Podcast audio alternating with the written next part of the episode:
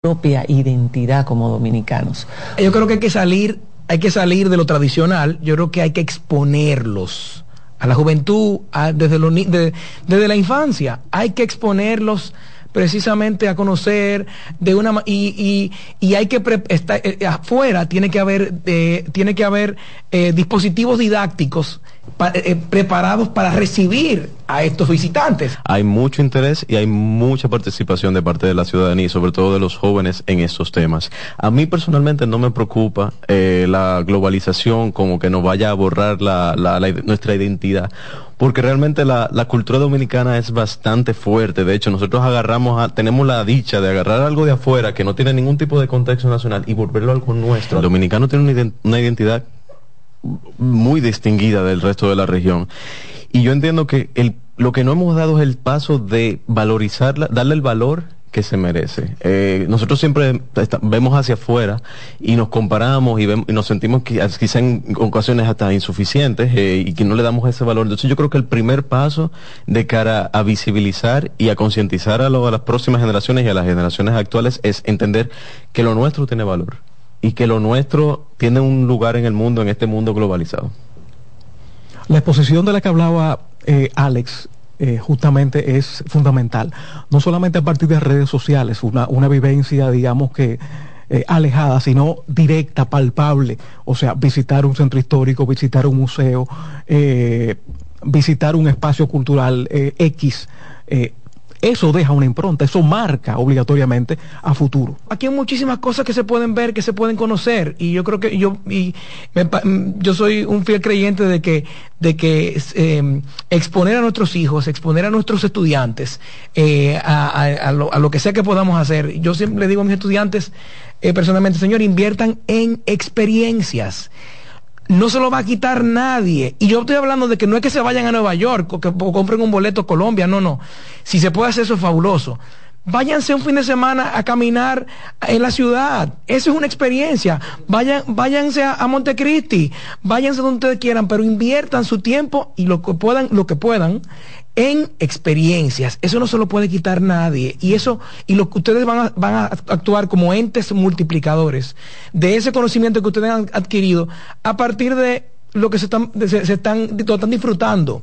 Entonces, y eso es en el ámbito de arquitectura o de la cultura. Y eso se puede hacer en el ámbito también en los estudiantes de, economía, de, lo más lejos de Pero sí es verdad, hay que reconocer que la educación dominicana cada vez está llevando a nuestros niños a mayores experiencias porque hay visitas guiadas eh, generalmente a la zona colonial, a los lugares, a fábricas, al, al jardín botánico, a lugares que son importantes. No, están llevando a nuestros niños para que vayan conociendo, pero sí es verdad que hay que hacer énfasis en esto, en este tipo de promover mayor cantidad de experiencias y con más frecuencia en la educación primaria y secundaria. Ya para terminar, a mí me gustaría saber, hablando de niños, cómo podemos inspirar a esos líderes del mañana a ser agentes de cambio en la toma de decisiones que afecten la conservación y gestión del patrimonio de la República Dominicana. Y ya con eso, una pregunta un poco amplia y, y demandante, pero creo que ustedes tienen la capacidad de darnos muy buenas ideas para esto. Veo que el, tema de la educación aquí es fundamental. La Constitución nos recuerda que la, educación eh, busque el acceso a los valores y a los bienes de la cultura y que una de las de las atribuciones, de los deberes fundamentales de todo ciudadano, es desarrollar y difundir la cultura dominicana. Y esa difusión no es posible si no hay una base educativa, eh, como tú señalabas. Eh, ¿Cómo lograrlo? Bueno, eh, fomentar agrupaciones civiles, cívicas, eh, de defensa del patrimonio, como la iniciativa de, Oscar, eh, justamente en aquellos lugares donde la iniciativa gubernamental es débil o es ineficaz, y al mismo tiempo la integración ciudadana en planes de preservación de patrimonio, especialmente en pequeñas comunidades. Y por eso es clave establecer eh, programas puentes de educación cívica. Sin educación no es posible eh, pensar en que la juventud se va a empoderar en pro de la defensa del patrimonio y del, y de la, del reconocimiento y del amor por el patrimonio. Cada uno de nosotros debería de poner su granito de arena eh, en cómo podemos trabajar el tema de, de nuestra identidad y, y ser em, multiplicadores, como dije hace un ratito, de conocer para conservar, para preservar. Entonces, desde la, desde la posición nuestra de cada uno en su casa, en sus familias, eh, promover esto casi como si fuera uno de los valores familiares. Yo creo que el tema de que, de que vamos a enseñarle a nuestros hijos em, qué hacemos acá, porque es importante eh, eh, em, querer, y no necesariamente desde un punto de vista patriótico, yo tengo que, ¿verdad?, hacer una culpa ahí eh, en, ese, en ese sentido, aunque sea contradictorio, pero sí, sí de, de, lo que nos rodea, o sea, por qué es importante esto que nos rodea y, qué forma tiene y, y para qué se usa y y si eso pasa en, en, el interior de, de, de, nuestras familias eh, y si nos sensibilizamos, yo creo que eh, eh, en el futuro seremos mejores. Y claro, desde el punto de vista académico, me parece que, que los, los, docentes tenemos un, una, una responsabilidad muy grande en precisamente seguir sembrando eh, de cara al futuro. Y, y esa, esa tarea que hoy día eh, para mis estudiantes es terrible, tener que ir a medir una casa o ir a hacer un levantamiento, eso va a ser eh, en, en, esos futuros arquitectos un, una, un, una inyección importantísima para que para que ellos vean el patrimonio de, de, de, otra manera, como me, como, como me pasó a mí. Bueno, mira, a mí me gustaría decirle a la ciudadanía, enviar, mandarle un mensaje a la ciudadanía y decirle que el patrimonio cultural es nuestro, somos nosotros, es un pedacito de nosotros que está ahí de manera tangible, de esa evolución histórica. Entonces, yo creo que la mejor inspiración es entender eso. Eh, y que es importante que hay muchas lecciones que guardan el patrimonio histórico que no debemos dejar en el olvido. Eh, desde el arquitecto o el ingeniero que que está tratando de construir un edificio que tenga una ventilación y que trate de tener un poco de manejo de, reducción de la tarifa energética, hasta el artista que está buscando inspiración para una canción o para un cuadro que está haciendo, el patrimonio cultural tiene el potencial de servir de inspiración para todos ellos. Entonces, tratemos un poco de pensar eh, en ese legado que hemos recibido, que ha llegado hasta nuestras manos, y de la responsabilidad que tenemos de lo que le vamos a dejar a las generaciones que vienen después de nosotros. Entonces creo que esa, creo que esa debería ser suficiente motivación como para nosotros organizarnos, coordinarnos y trabajar para que se conserven estas. Bueno, esas palabras resumen todo el trabajo que hemos hecho a lo largo de este podcast. Y este ha sido el último, hemos llegado al final de los mismos. Agradezco especialmente a nuestros invitados en este del día de hoy, en esta edición, por compartir esa visión de cómo proteger y aprovechar la riqueza patrimonial que tenemos para proyectar e imaginar la República Dominicana del futuro, la que todos soñamos. Y gracias a todos ustedes por seguirnos, episodio a episodio en Herencias, un podcast necesario para alzar la voz de nuestra conciencia y entender que el patrimonio material, inmaterial y natural guarda las claves para construir un futuro próspero y sostenible. Ha sido un viaje muy interesante por nuestro legado. Si quieren conocer más sobre nuestro patrimonio nacional, visiten la página web www.popularenlinea.com slash patrimonio. Ha sido un placer acompañarles. Espero que hayan disfrutado tanto y aprendido tanto como yo. Gracias, cielos. Escuchas CDN Radio. 92.5 Santo Domingo Sur y Este, 89.9 Punta Cana y 89.7 toda la región norte. Celebra la mágica Navidad. Por primera vez, el musical Celebrando la Navidad a presentarse el domingo 10 de diciembre en escenario 360. Ven, vive la maravillosa experiencia de compartir con los personajes Santa Claus, Mickey Mouse, Moana, El Grinch. Mágica Navidad, un show mágico para toda la familia. Boletas a la venta en Huepa Ticket y Zapef Media Group. Invita CDN. Oye, es que siempre me han gustado las gorditas. Son más sabrosas y tienen mamacita para morder. Y ese quesito quemadito en el borde, increíble. Atrévete a probar nuestra gordita pan pizza con el más rico queso mozzarella y provolón y tu ingrediente favorito hasta el borde. Hoy pide gorditas de Domino's. Lotoloteca tiene dos nuevos ganadores. Y esta vez reciben cada uno 24 millones 353 mil 388 pesos. Estos ganadores del Lotoloteca hicieron sus jugadas el lunes 26 de junio en el ensanche Ercilia Pepín, municipio San Francisco de Macorís. Y en Atodamas, provincia San Cristóbal. Lotoloteca, el juego cambió a tu favor. Estás en sintonía con CDN Radio. 92.5 FM para el Gran Santo Domingo, zona sur y este. Y 89.9 FM para Punta Cana. Para Santiago y toda la zona norte en la 89.7 FM. CDN Radio. La información a tu alcance. Jueves 21 de diciembre en el Gran Teatro del Cibao se vivirá Esto es Navidad con Alex Bueno. Wilfrido Vargas. Yo no tengo nada. Lo que tengo es Y el conjunto Quisqueya.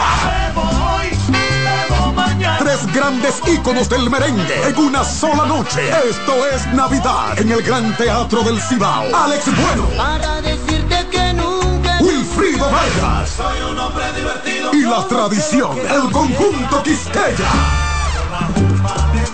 Jueves 21 de diciembre. Vívelo de cerca. Que no te lo cuenten. Información al 809-922-1439 y al WhatsApp al 939-305-3555. Boletas a la venta en CCN Servicios, Huepa Ticket, Supermercado. Año. Y nosotros en Carrefour te ayudamos con tus compras navideñas, ofreciéndote una gran variedad de artículos para el hogar, decoración, textil y nuestra tradicional feria de vinos del 22 de noviembre al 12 de diciembre, donde encontrarás una gran variedad de vinos de todas las regiones del mundo, con super descuentos de temporada. También una diversidad de canastas y bonos de regalo en diferentes rangos de precios. Visítanos en Autopista Duarte, kilómetro 10 y medio, y en Downtown Center, de lunes a domingo, en horarios de 8 de la mañana a 10 de la noche. Abre puertas y ventanas. Ya vuelve tu Navidad. La brisita ya volvió. Ya volvió tu Navidad. Trae el bono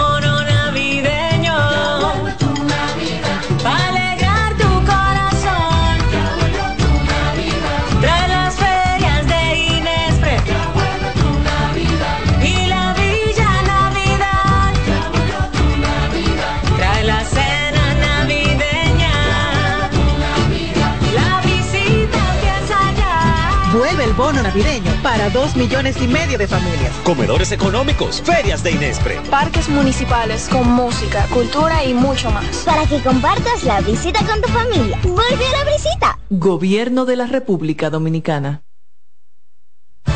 Por CDN 92.5 presentamos La Voz de la Fiscalía, un dinámico espacio de interacción permanente entre la Fiscalía del Distrito Nacional y la ciudadanía. La Voz de la Fiscalía, innovación, fortaleza, coherencia. La Voz de la Fiscalía.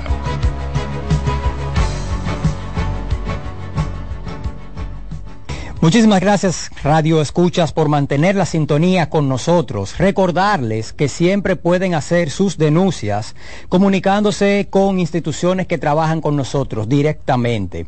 Por ejemplo, el Centro de Contacto Línea Vida pueden comunicarse al 809-212-02.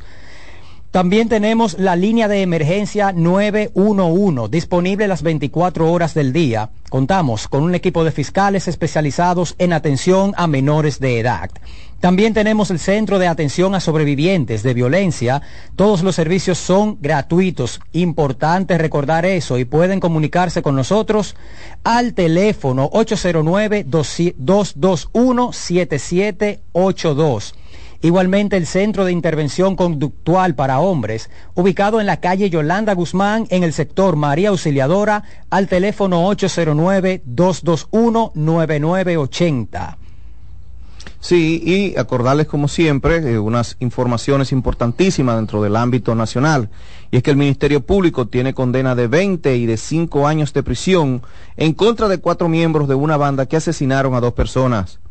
La Fiscalía de Santo Domingo Este obtuvo condena de 20 y una de 5 años de prisión y una indemnización de 4 millones de pesos en contra de cuatro miembros de la banda criminal Los Perros de Capela quienes asesinaron a dos personas e hirieron a otras en un hecho cometido en el año 2021 en el sector laureña de ese municipio. Las condenas de 20 años le fueron impuestas por el segundo tribunal colegiado que preside la jueza Josefina Oviera Guerrero e internan los magistrados Yuri Cuevas de la Cruz y Ariela Sedano Núñez en contra de Ángel Emilio Pimentel Escalante, considerado el cabecilla principal de la banda criminal. De igual modo también contra Luis Manuel Valdés y Yupanqui Arsenio Valdés, y mientras que los cinco años de prisión le fueron dictados en contra de Martín Ferreras Ferreras. De la misma forma, los jueces impusieron el pago de una indemnización de cuatro millones de pesos un millón a cada uno de los encartados por los hechos cometidos en perjuicio de los oxisos Carlos Eugenio de los Santos Vicioso, mayor de la Fuerza Aérea de la República Dominicana, y su hermano Cristian Alberto de los Santos Vicioso, y en favor del primo de ambos, Francis Ramírez Vicioso Pérez, quien resultó gravemente herido. El Ministerio Público, representado por los fiscales Marlene Roa y Gay Tapia, demostró ante el tribunal la responsabilidad penal de los cuatro procesados. Dichos hechos ocurrieron el 18 de julio del 2021 alrededor de las 11 de la mañana, cuando los hermanos de los Santos Viciosos limpiaban y reparaban los límites de un terreno de propiedad familiar ubicado en el sector Laureña de Santo Domingo Este. Bueno, que vayan cogiendo ahí para que no digan, ¿verdad? Y es que no se le puede tanto tan guardadito. Claro, y es que no se le puede permitir tomar fuerza a ningún tipo de banda, sino peligraría el Estado democrático y de derecho. Igualmente tenemos que en Puerto Plata, la Fiscalía de esta provincia obtuvo prisión preventiva como medida de coerción en contra de dos hombres vinculados a la muerte de una mujer el pasado 23 de octubre. La Oficina de Servicios de Atención Permanente de este distrito judicial impuso la medida cautelar en contra de Ludwig Acosta de la Rosa y Darwin Miguel Pichardo quienes son imputados por, por su participación en la muerte de Jennifer López Pacheco. El Ministerio Público, representado por los fiscales Ana Mariela Hernández y Juan Alexis Méndez, demostró que la prisión preventiva ante la gravedad de los hechos es la única medida que garantiza la presencia de los imputados en el proceso. De acuerdo con las investigaciones realizadas por la Fiscalía, la víctima Jennifer López Pacheco requirió los servicios de taxi del imputado a Costa de la Rosa para que la trasladara desde Cofresí hasta su residencia en el sector Los Coquitos de esta ciudad de Puerto Plata. Luego de realizar algunas diligencias personales de la víctima, el imputado le pidió permiso para le pidió permiso a la misma para hacer una parada en el repuesto Deni, solicitud a la que la víctima accedió debido a que ella y el imputado eran amigos. Entonces el taxista se dirigió a la calle 2 del sector Villa Progreso y al llegar allí notó la presencia de los nombrados Darwin Pichardo y Amauris Pichardo, a quienes vociferó, entonces ustedes me estaban buscando, iniciándose así una fuerte discusión que terminó en intercambio de disparos. Uno de los disparos penetró el, el vehículo en el cual se transportaba López Acevedo, López Pacheco, y una persona que le acompañaba impactando directamente a la víctima. El Ministerio Público ha dado de manera provisional la calificación jurídica de violación de los artículos 295 y 304, párrafo 2 del Código Penal Dominicano que tipifican, la, que tipifican y sancionan el homicidio, así como también los artículos 66 y 67 de la Ley 631-16 para el control y regulación de armas, municiones y materiales relacionados que tipifican el ilegal de armas. Y, la gente ahora están, estamos, la sociedad lamentablemente, Carlos, está en una descomposición, eh, vamos a decir que en decadencia, porque la gente se entra a tiro como, como que nada, como que eso es algo común. Eh, no hay, no, hay un, grado de conciencia de poder resolver los conflictos o dirimir los conflictos de manera civilizada. O sea que parece que estamos retrocediendo en el tiempo en vez de cada día pues precisamente con lo que tiene que ver con la ciencia, eh, estar más adelantado, ser quizás más pasivo, ser más tolerante que es, diría yo, la palabra que cae en este término. Es muy triste ver cómo la pr- proliferación de las armas eh, ha, ha llenado de luto a muchas familias dominicanas. Podrían decir, bueno, pero las armas no, las armas no se disparan solas. Ciertamente las armas no se disparan solas, pero si eh, el Estado tuviera un control también más efectivo en cuanto a eso, eh, podríamos por lo menos disminuir la cantidad de estos hechos que lamentablemente terminan en tragedia. Y ahí agregar también eh, que muchas veces también las armas, pero eh, ahí hay un componente sine qua non, que es la actitud del individuo. Eh, no todo el mundo, primero, está capacitado para tener un arma. Y segundo, un arma es una responsabilidad.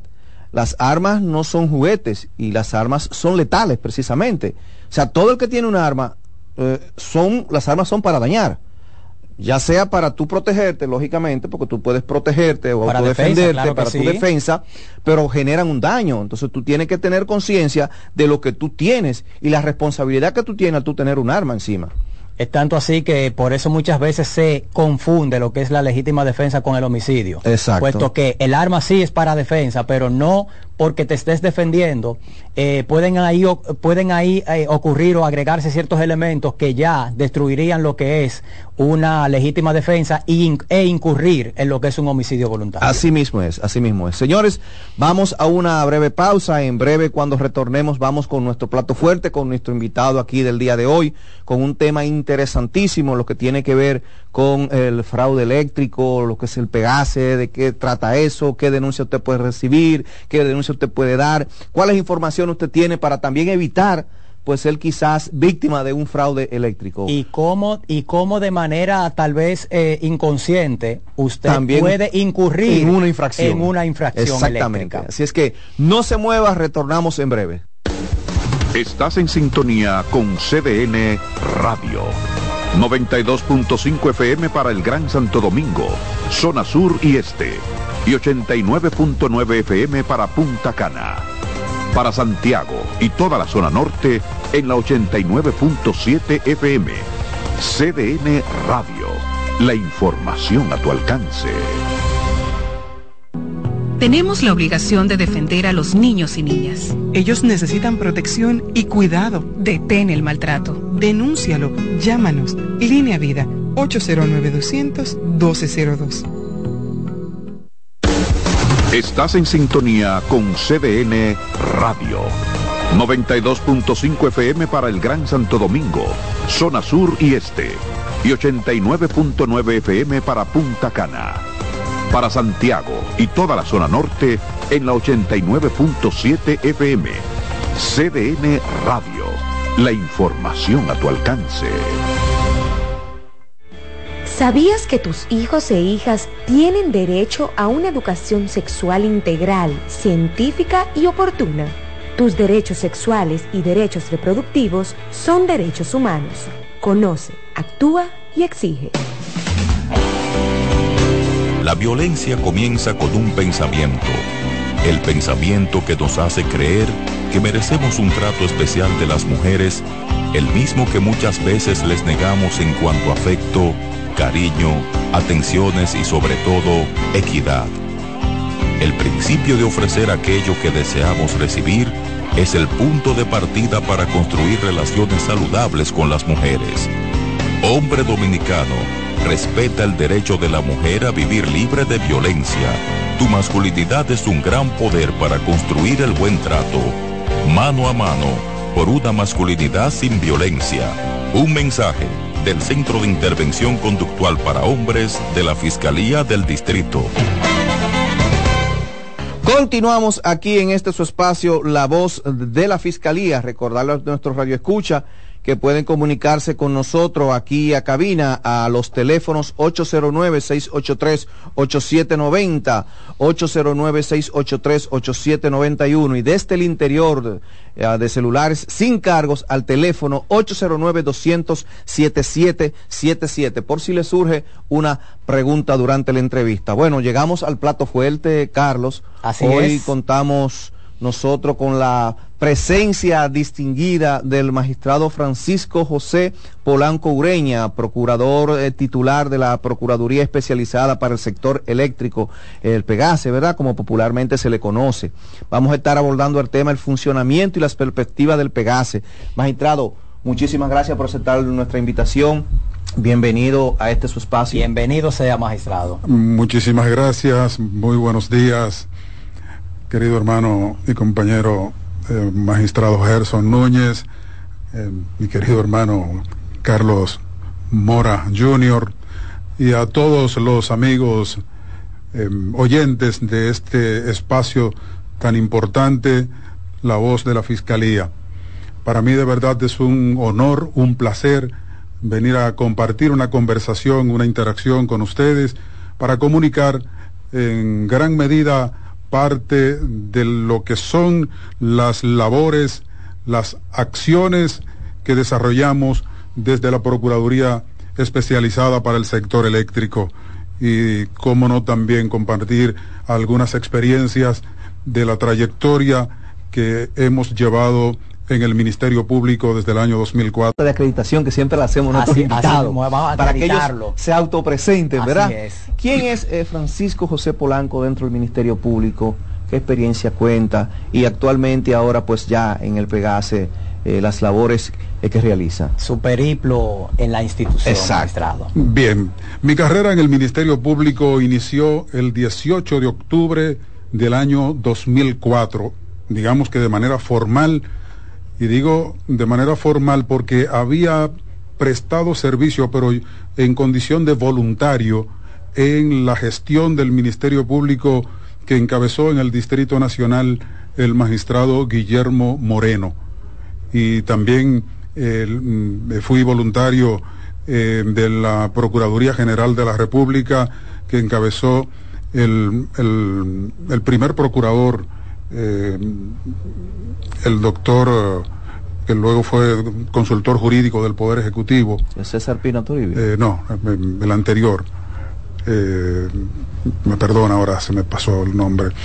Eh, pero formalmente inicié eh, Rodríguez del Orbe. Ah, sí. Formalmente inicié ya la carrera como miembro formal del Ministerio Público, eh, como les informé, el 18 de octubre del 2004. Acabo de cumplir ahora 19 años prácticamente ininterrumpidos, porque solo he tomado vacaciones cuatro veces en esos 19 años. Eh, la primera función que asumí en el Distrito Nacional eh, fue como asistente del procurador fiscal titular de entonces, el doctor José Manuel Hernández Peguero, y me encargó la responsabilidad de organizar la, eh, el Departamento de Criminalidad Organizada de la Fiscalía del Distrito Nacional. Y esa fue mi primera gran responsabilidad. En ella me acompañaron algunos magistrados como el magistrado eh, González, el magistrado posteriormente eh, Fabián Melo, también el magistrado eh, Dante Castillo, entre otros. Eh, ya luego, digamos que dirigiendo esa estructura del Ministerio Público en el Distrito Nacional, comencé a tener responsabilidad en la investigación y estructuración de, de casos importantes, como fue prácticamente ahí, iniciando en diciembre del 2004, el caso mm, más emblemático que, que se dio en ese momento, que fue el caso Quirino, y luego ya por ahí me, me fui responsabilizando de casos importantes de la Fiscalía del Distrito Nacional. Y eso dio lugar a que el, el Procurador General de entonces, que lo era ya para esa época el doctor Radamés Jiménez Peña, me comenzó a responsabilizar de casos, digamos, reforzar fiscalías a nivel nacional. Y en el año 2011, por ejemplo, me tocó, el 2008, me tocó el caso Paya, aquel caso que ustedes recuerdan, Sí, sí. estremeció prácticamente la conciencia nacional y que cuando hicimos el trabajo de investigación se destapó toda una caja de Pandoras de, digamos, eh, participación de estructuras militares que fueron mm, de alguna manera eh, descubiertas con ese gran caso. Y de hecho, de, resultaron condenados a 30 años dos coroneles que están sirviendo sus penas todavía, eh, dos, un mayor, dos capitanes, dos tenientes. Había prácticamente un, una casi un medio batallón, como se dice. Eh, después me tocó también trabajar en el caso Figueroa Agosto. también me responsabilizó la Fiscalía, la Procuraduría General de la República de la investigación y seguimiento incluso hasta la sentencia del caso de la, del Banco del Progreso. En ese caso resultó condenado el presidente del Banco del Progreso a 10 años y nosotros estuvimos dando seguimiento a ese proceso desde el inicio hasta el final. Así nos tocó eh, mm, reforzar la Fiscalía de Puerto Plata en un caso que fue muy sonado allá en el año 2015. Fue el, el 2014-2015, sí. Fue un caso en que secuestraron, desaparecieron y descuartizaron a un empresario norteamericano. Y ese caso eh, estaba generando muchas presiones y el procurador eh, Francisco Domínguez Brito me encargó para asumir el, el apoyo a la fiscalía y logramos desentrañar el caso y condenar a la máxima pena a los responsables de ese crimen, que fue precisamente otro norteamericano en connivencia con eh, su pareja dominicana y otros miembros de, de, digamos, de una banda con el fin de quedarse con el inmueble de un hotel que tenía la víctima.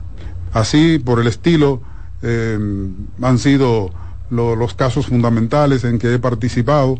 Bueno, también me tocó trabajar en la parte del caso Odebrecht, ya no en la investigación, sino en la preparación de las medidas de coerción. Ok, y actualmente entonces está ahora en el Pegase. Actualmente estoy ya desde el 2017 como titular de la Procuraduría Especializada para el Sector Eléctrico.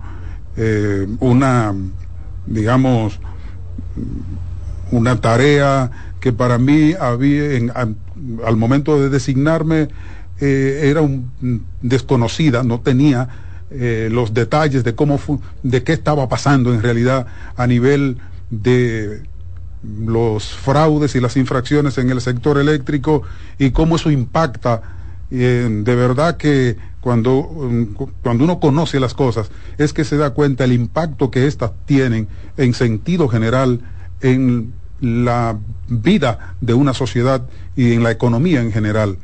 Ahora puedo asegurarles que lo que pasa en el sector eléctrico la gente no lo percibe afuera, pero en realidad tiene un impacto tan importante en la, en la economía, en el desarrollo, porque el sector eléctrico es vital para el fortalecimiento del mm, económico y del desarrollo de la sociedad y, del, y, del, y, de, la, y de la República. Y la, dinamización de la economía, lógicamente. Es pieza, funda es pieza fundamental. Sin electricidad no hay nada. Sin electricidad no hay nada, así mismo es. Y precisamente hablando de electricidad y el Pegase, eh, ¿qué servicios se facilitan? ¿Qué se dan? Porque la gente cuando hablan del Pegase lo que piensa es nada más como un órgano represivo como me van a meter preso, porque vienen y me chequean y dicen que yo me pegué de la luz, o me estoy cogiendo la luz, o, y- o sea, la gente, es- esa es la idea que tiene, pero eh, además, ¿qué servicios brinda para que la ciudadanía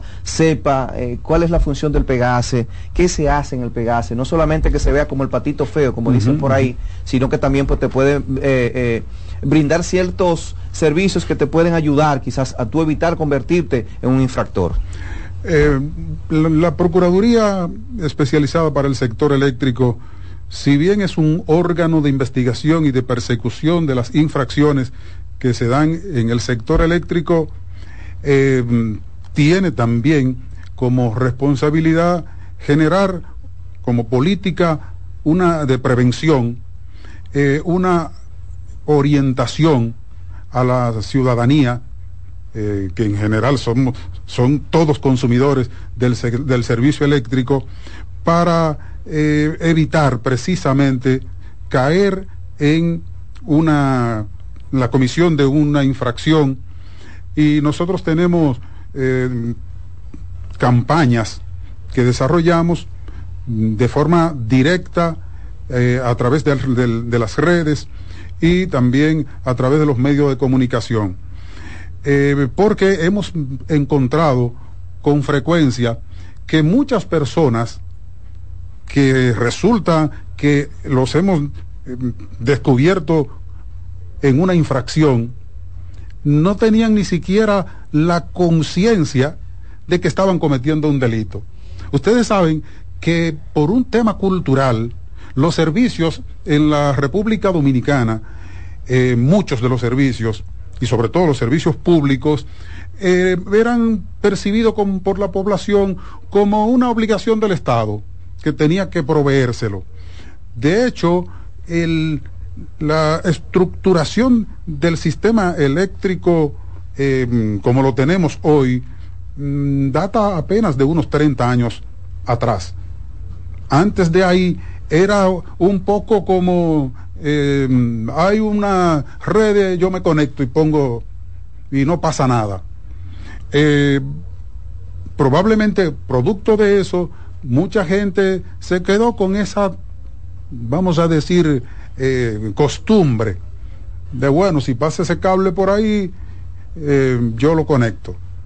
Entonces, también hemos encontrado y hemos ido disminuyendo esa práctica que muchos de los empleados de las empresas distribuidoras o de los empleados de las compañías contratistas que le dan servicio a las empresas distribuidoras se prestan a esa práctica. Y por ejemplo van y le proponen a usted que no estaba pensando en eso pero tú puedes pagar mucho menos si haces esto entonces nosotros hemos estado desarrollando una política para que la gente tenga conciencia, primero, de que debe pagar el servicio de la energía eléctrica. Así como paga su servicio de cable, el teléfono y todos los servicios, debe pagar el servicio de energía eléctrica. Y debe evitar caer en la tentación de conectarse o que lo conecten de manera irregular o de manipular o alterar, que es otra de las modalidades que se utilizan, los equipos de medición, los medidores, los contadores, como lo conoce como se conoce popularmente. popularmente.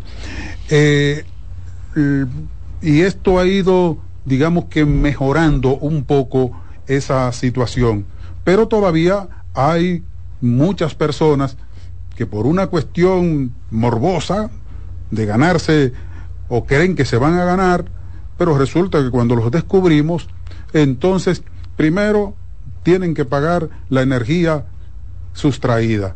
Segundo, pueden ser sometidos, dependiendo de la gravedad, a medidas de coerción y a proceso penal, con todo lo que eso implica, en términos de, del costo, del gasto de, y del tiempo, eh, y eh, pueden resultar condenados, aunque las penas en esta materia sean, digamos, leves, en algunos casos, porque hay casos, por ejemplo, como son el, el caso de los atentados al servicio de energía eléctrica. Por ejemplo, el que eh, se conecte de manera irregular a un, eh, vamos a decir, a, Le- yo le voy a poner un ejemplo, no sé si, si, si este cae dentro de lo que usted quizá vaya a enmarcar, magistrado, pero eh, porque se da mucho. Por ejemplo, yo me conecto del contador de mi vecino y el vecino es que está pagando la luz, pero parte de la luz que paga ese vecino es a mi casa que llega. ¿Pudiera caber ahí en ese caso lo quizás lo que usted iba a referir? No, voy a, pa- em, a pasar un poco más adelante a ese punto que es muy, eh, muy sensible y es muy importante que lo tratemos. Eh, me refiero a cuando la intervención, la manipulación pone en riesgo la digamos, la continuidad del propio servicio o pone en peligro las instalaciones de- del sistema eléctrico nacional. Ahí las penas ya son más severas.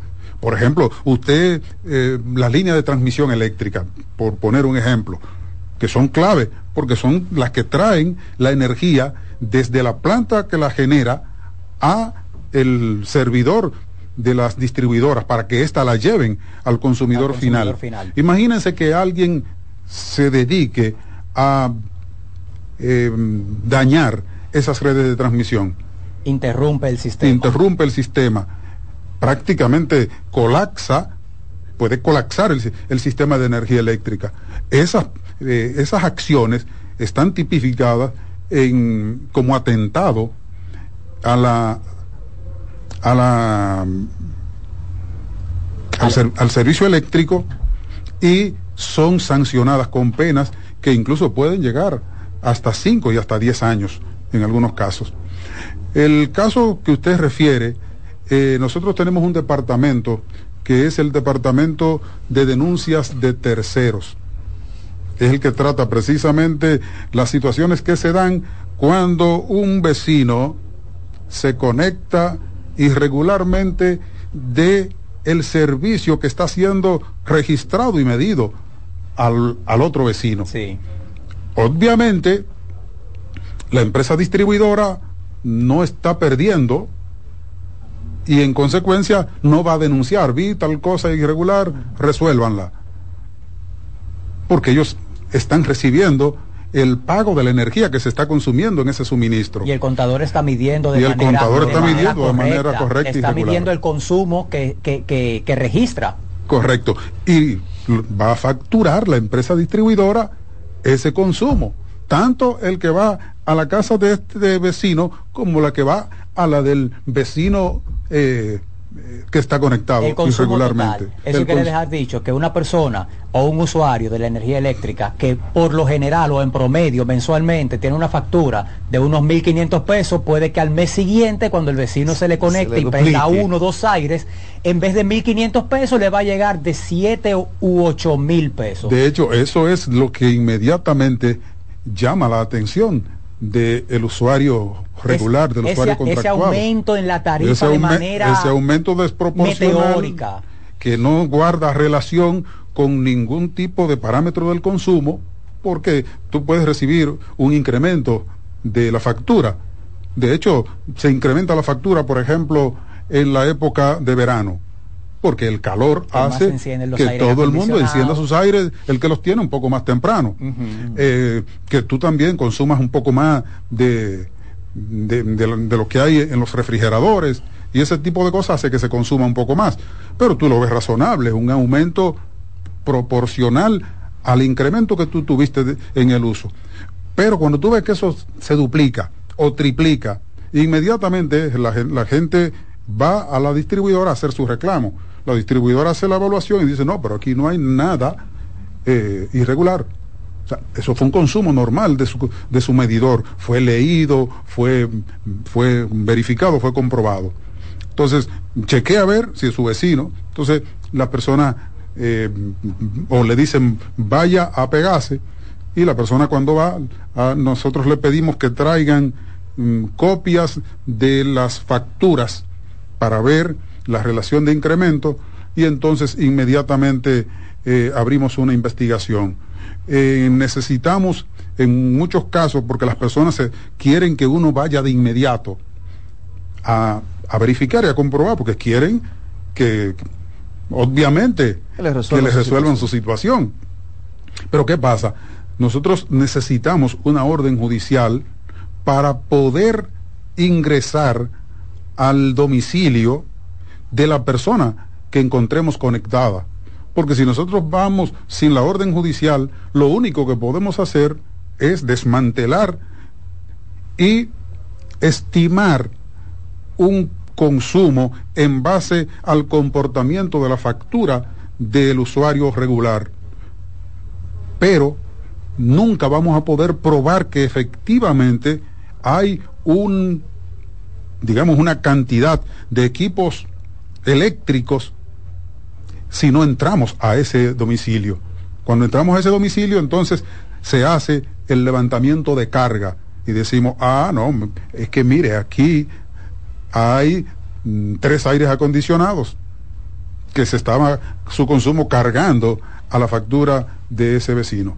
Entonces lo, lo dejamos citados y en una primera fase tratamos de procurar que mediante la conciliación las partes se pongan de acuerdo y se resuelva el conflicto para evitar tener que escalarlo a la justicia. En el ámbito, en el ámbito de, de- de las infracciones, magistrado, eh, precisamente con esas, ¿cuáles son las infracciones más comunes y qué pena eh, tienen, o si son penas privativas de libertad? El- en en esta materia, las penas privativas de libertad o las medidas de coerción priva- privativas de libertad, eh, tratamos de que sean lo más excepcionales posible, porque son infracciones mm, de carácter económico, pecuniario, eh, la mayoría patrimonial, eh, salvo los casos, como les es- señalaba, del atentado al servicio eléctrico, que ya pueden implicar incluso, vamos a decir, puesta en peligro serio de, de cuestiones esenciales para la seguridad, incluso del propio Estado y, y de, los, y de los ciudadanos. En esos casos hemos presentado medida de coerción de, de solicitud de prisión preventiva que ha sido acordada. También en el caso, por ejemplo, en que se han, hemos descubierto involucrados en fraude a em- eh, empleados, servidores de las empresas o de los contratistas. También le- en algunos casos le hemos solicitado prisión preventiva como una forma también de dar una respuesta contundente frente a una acción que resulta completamente, eh, digamos que, contraindicada. Y evitar también que otros pues Que- hagan lo mismo. Claro, claro. Eh, Se supone que usted como servidor debería dar el ejemplo. En todo, lo, en todo caso, eh, eh, si usted se involucra en la comisión de un delito y ha puesto, por ejemplo, a un ciudadano que no estaba en eso, a cometer un delito contra su propia empresa, es obvio que usted necesita que se le dé una respuesta más contundente. El- digamos que las principales eh, eh, acciones o, o tipificaciones eh, tenemos la manipulación de los medidores se, se- se recurre a prácticas que, que procuran alterar el mecanismo de funcionamiento de esos medidores para que subregistren la cantidad de energía.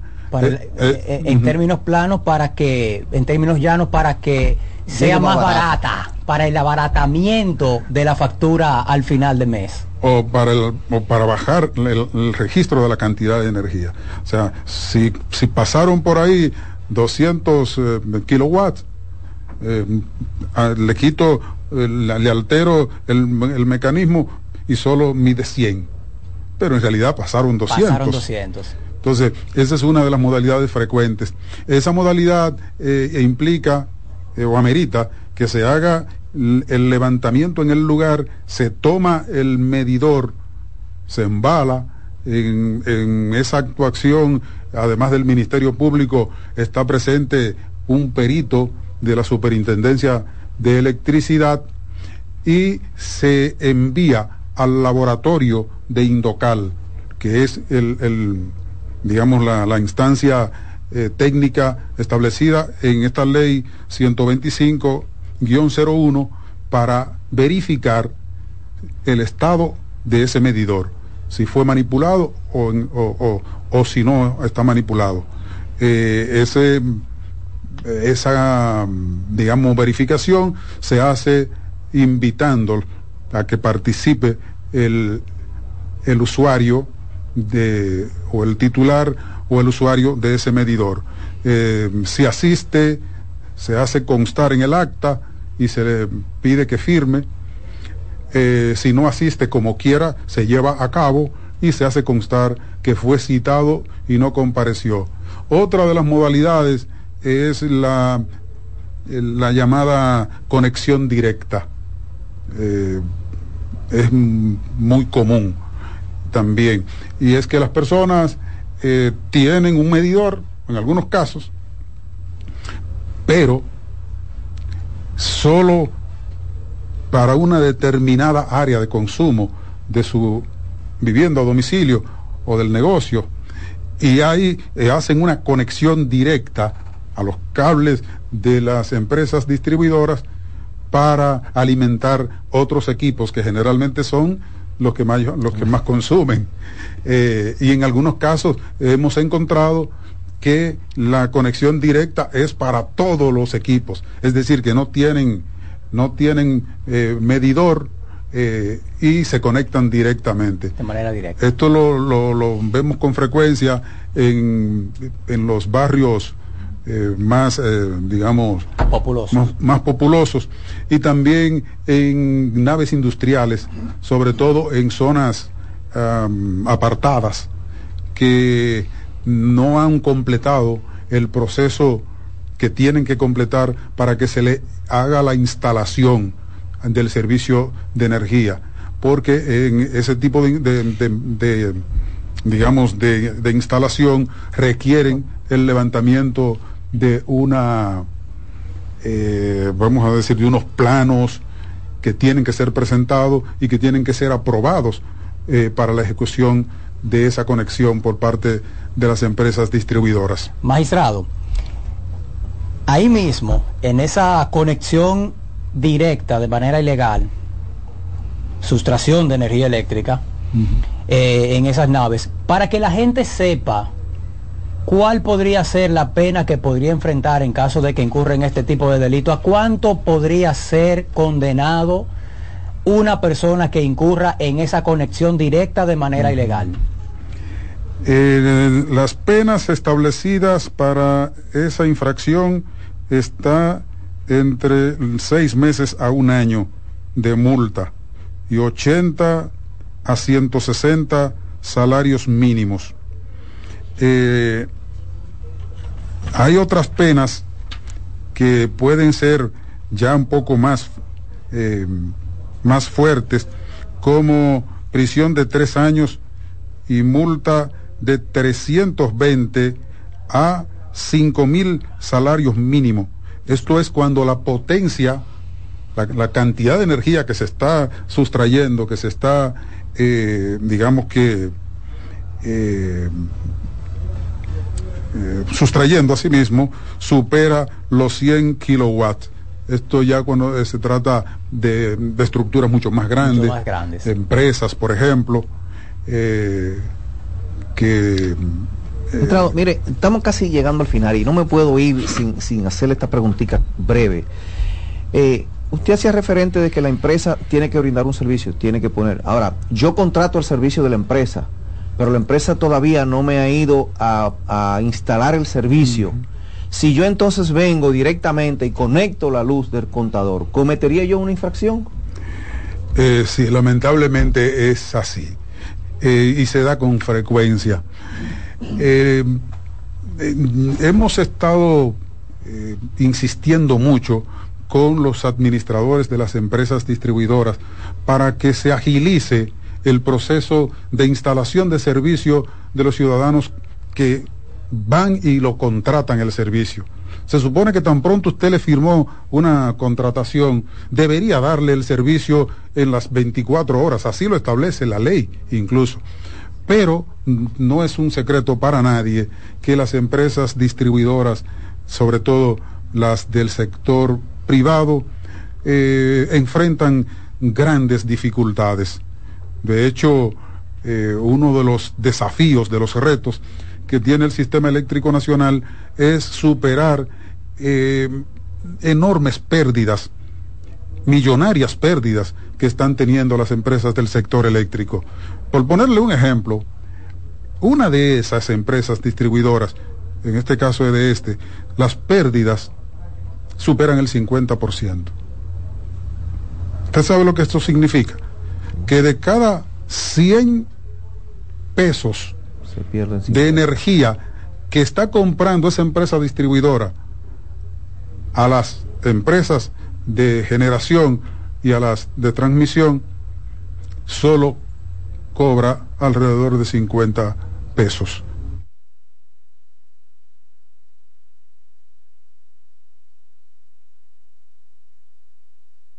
Sur y Este, 89.9 Punta Cana y 89.7 toda la región norte.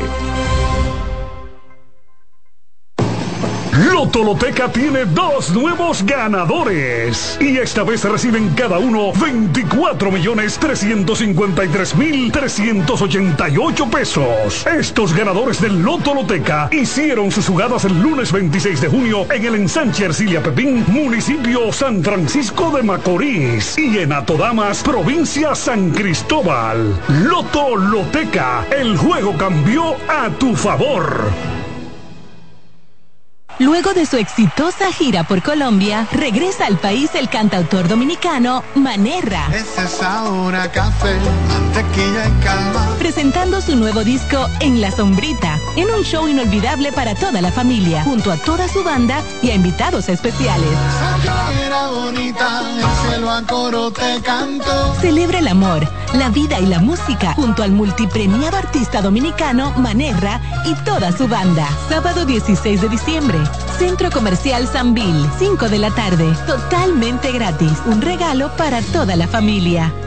Invita CDN. Ramsés Peralta presenta este jueves 14 de diciembre el cantautor romántico Cristian Alexis en su concierto Gigante. Es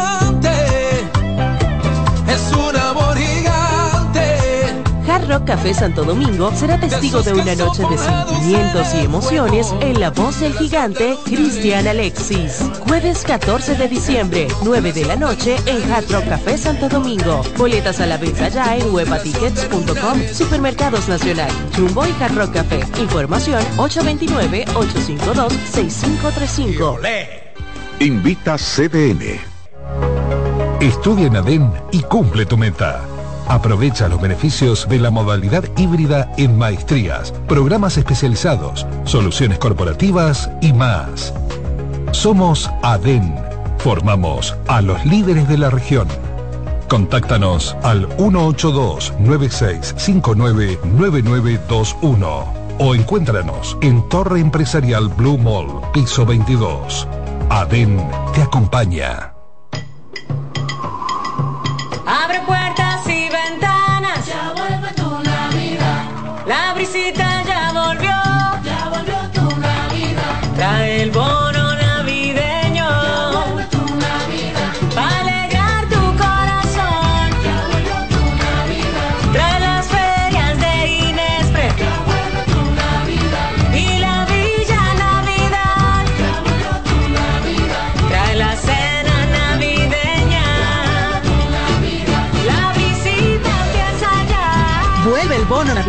Para dos millones y medio de familias. Comedores económicos, ferias de Inespre. Parques municipales con música, cultura y mucho más. Para que compartas la visita con tu familia. Vuelve a la visita. Gobierno de la República Dominicana. Ramsés Peralta presenta Viviendo del cuento. Hochi Santos, Irving Alberti y Hochi Hochi en una noche llena de carcajadas, con cuentos y anécdotas. El viernes 22 de diciembre, 8.30 de la noche en escenario 360. Viviendo del cuento. Hochi, Irving y Hochi para reír sin parar toda la noche en Navidad. Ven este viernes 22 de diciembre, 8.30 de la noche a escenario 360. Boletas a la venta ya en webatickets.com, Supermercados Nacional, Jumbo y escenario 360. Información 829-852-6535. Invita CDN. En CDN Radio, la hora 11 de la mañana. Mister Deportes con Fran Camilo.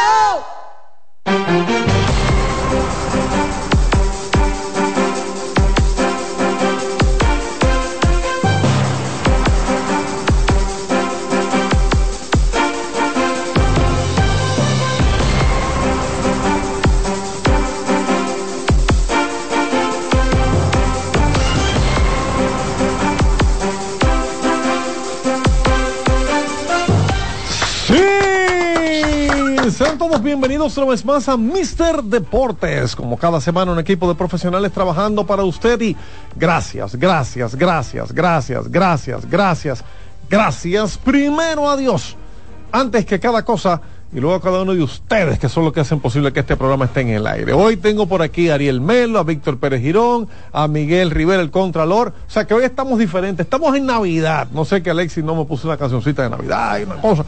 Tiene que, eh, mira, ponte algo nuevo de, de, Félix Rosario, algo nuevecito de eso que ha salido de, Frank Cruz. No. Y puta se ríen. Bienvenido, Víctor Pérez, ¿cómo estás? Saludos, muy bien. Aquí agradecido nuevamente de estar en CDN Radio 92.5 para compartir todas esas noticias, informaciones del mundo de los deportes que tanto nos apasiona. Hoy tenemos boxeo. Hoy hay una pelea importante y esa pelea, eh, como estarán peleando en el Chase Center en San Francisco, ¿le suena el Chase Center? Claro. Como que lo he escuchado antes. Me, me suena eso. Sí, esa es la casa de los Golden State Warriors. Pero como ellos no van a estar jugando allá hoy, van a tener una pelea de boxeo allá en el estadio. Y va a estar peleando Devin Haney contra Reggie Progray por el título de peso ligero medio o peso super ligero. Pero para, para simplificarlo, las 140 libras. Como la pelea es en San Francisco, esa pelea va a ser alrededor de la medianoche en hora dominicana. Así que si a usted le interesa. ¿Y eso eh, va a estar en, nuestra, en nuestro sistema televisivo? No va a estar, eh, aparentemente no va a estar, lo, lo busqué. Él está incitando la piratería. ¿Qué No, cosa yo, eh, no, yo no estoy, yo no he dicho No, nada. pero para aquellos que tienen Empieza otra Yo vez. no he entonces. dicho nada. Empieza la entonces, Si usted quiere la busca, la ve. Entonces empieza. ¿A dónde la No, busca? no, él iba a decir Víctor Pérez, oficialmente. Víctor Pérez, que estamos en Navidad, Víctor Pérez. Oficialmente, usted puede ir a The Zone, D-A-Z-N, The Zone, en pay-per-view. Le va a costar 60 dólares. así Ahora que sí. Júntese con su familia, júntese con los muchachos y entre los 3, 4, 5 pongan esos 60 dólares y vea esa pelea de manera oficial. Ah, porque tú la pones en una casa y la ven 60 personas. Claro. Cobrar los dólares entonces. Entre, clientes. entre esos, 6 personas, Pero- 10 pero dólares cada ¿cómo, uno. cómo es que estamos en Navidad y tú me comienzas hablando de, de pleito? Pero- Ariel Melo, ¿cómo fue el béisbol ayer? Bueno, primero, buenos días a todos. Ah, Sábado 9, este está 9 de diciembre. duelo. Perdió el Licey, perdió el Licey. no sé, Sí, aparente. porque está como de duelo, Ari- Ariel. Tengo que saludar, Frank. ¿Qué Pero- pasa? no, no, no, no, ese no es el A ánimo mí, me, de a mí me enseñaron Sí. allá en Ocoa Sí. que hay que tener educación. Ay, es verdad, es verdad. Hay que tener educación. Sa- saluda y después me responde. Saludo los compañeros en cabina, Víctor, mu- Fran, muy bien, Miguel, muy bien. eh, y los que vengan en camino. Y yo- también Sí. a todos, a todos los que, como de costumbre, nos escuchan cada sábado. Ya, ya saludaste. Hablemos de béisbol. Ya ahora. saludaste, ya saludaste. Ok, Claro. ahora, ahora, ahora respondo a mi pregunta. Perdió el Licey. Perdió el Licey. el Licey. ya Siento entendieron el veneno, ánimo por donde que anda. Siento veneno en la Pe- pregunta. Pero, pero, pero dime una cosa, eh, mi querido eh, Ariel. ¿Eso llevó al Licey al cuarto lugar de la tabla? Sí, claro. Ahora sí. entiendo la depresión. Sí, Adelante, claro. Con la no, no, no, Frank, no puede haber depresión. No, no, porque aquí somos imparciales. Cuando, no, primero somos imparciales. Sí. y segundo, del cuarto al primero, la diferencia es un juego y medio. El problema Se está después cerró, de ahí. Se cerró el acordeón ahí. El problema Sí, está del, del, sí, del sí. quinto en adelante. Sí, sí, sí. Sí, pero, pero óyeme, independientemente de eso, en los equipos eliminados siempre hay gente feliz y te lo diré más adelante. Miguel. Rivera, el Contralor, está con nosotros. Miguel, Buenos cuéntame, días. ¿qué ha pasado en la NBA? Buenos días, como dice Ariel, eh, aprendiendo de, de Ocoa. Sí, hay que saludar antes. Exactamente. Buenos días a todos los que nos están siguiendo a través de nuestra página web, cdn.com.de. y a través- HD. HD. Ey, y ahí Kianci nos pone de que bonito y cosas. Él tiene unos filtros. Mira, ey. Sí. Sí. Y también. a Kianci Montero Sí, Kianci- Alexis Rojas en los controles. y también a los que nos están escuchando a través de la 92.5 CDN Radio. Anoche, mucho baloncesto, cartelera, cartelera full, porque el día de hoy se descansa, excepto dos equipos que se estarán enfrentando por conseguir la primera corona del In-Season Tournament Oh, oh. que sería el juego 83 para esos dos, que serían los únicos dos equipos con 83 partidos oficiales en la NBA. Oh, oh. Y, y, y tú tienes un, un favorito. Dime quiénes Sí. son. Di- dime, quién, di- dime con quién andas y te diré Claro, quiénes claro son. que él tiene un favorito. A ver. No, no, no, esa- e- es, el equipo de Los Ángeles Lakers. No, no, Yo no. creo no. que él había madurado. ya. No, no, no, no, no. Verdad. Yo he